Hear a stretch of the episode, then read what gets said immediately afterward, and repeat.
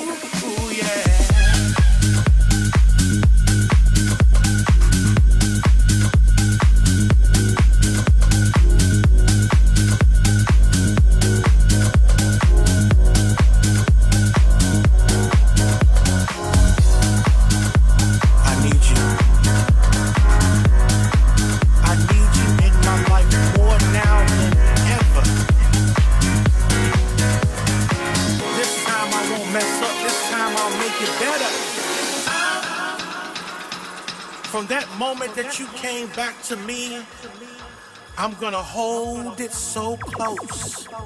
I'm never, ever letting go. I'm in love, so in love, love with you, so in love with you, baby.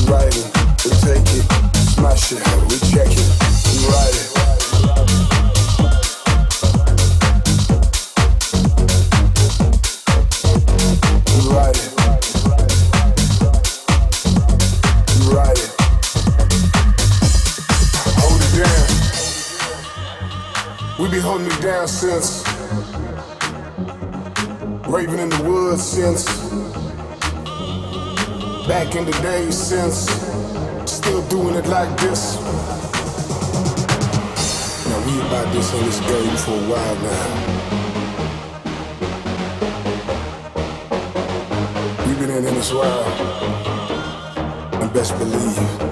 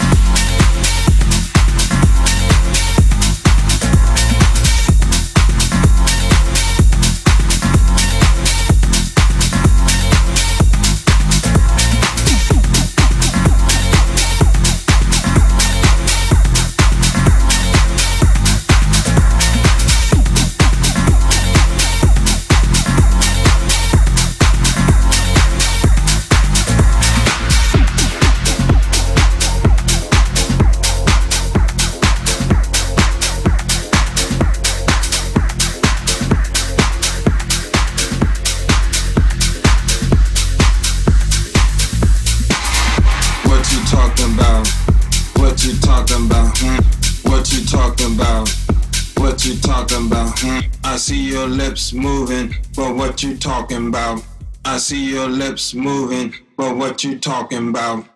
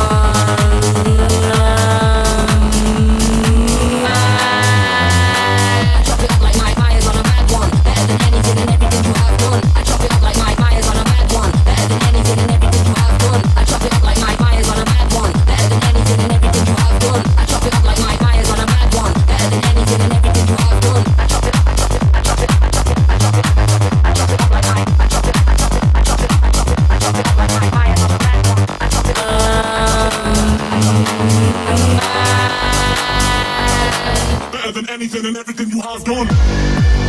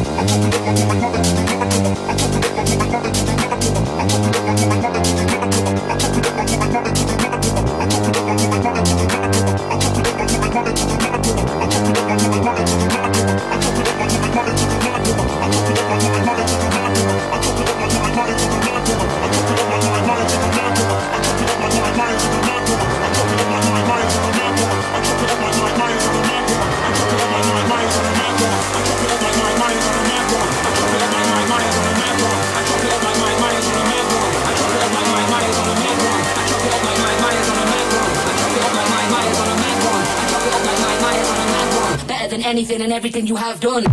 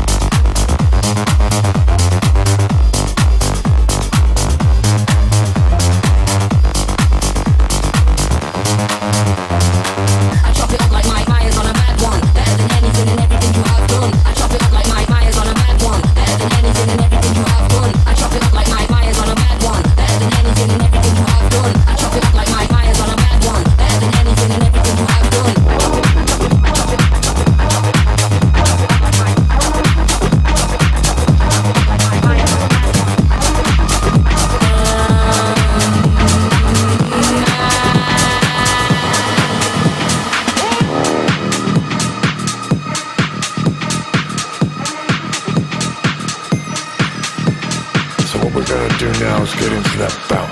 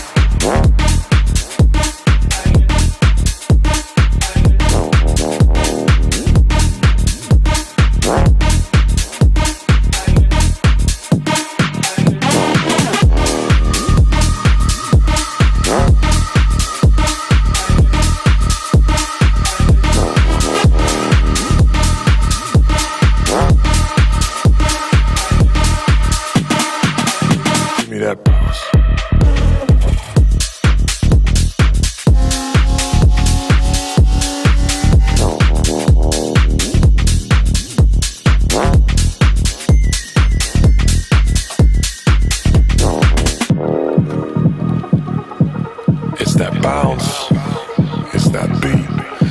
It's the vibe that we keep on repeat. Day in, day out, we working our asses off for those nine to five. But what we really wanna do is just vibe. So what we gotta do now is get into that bounce. Here we go.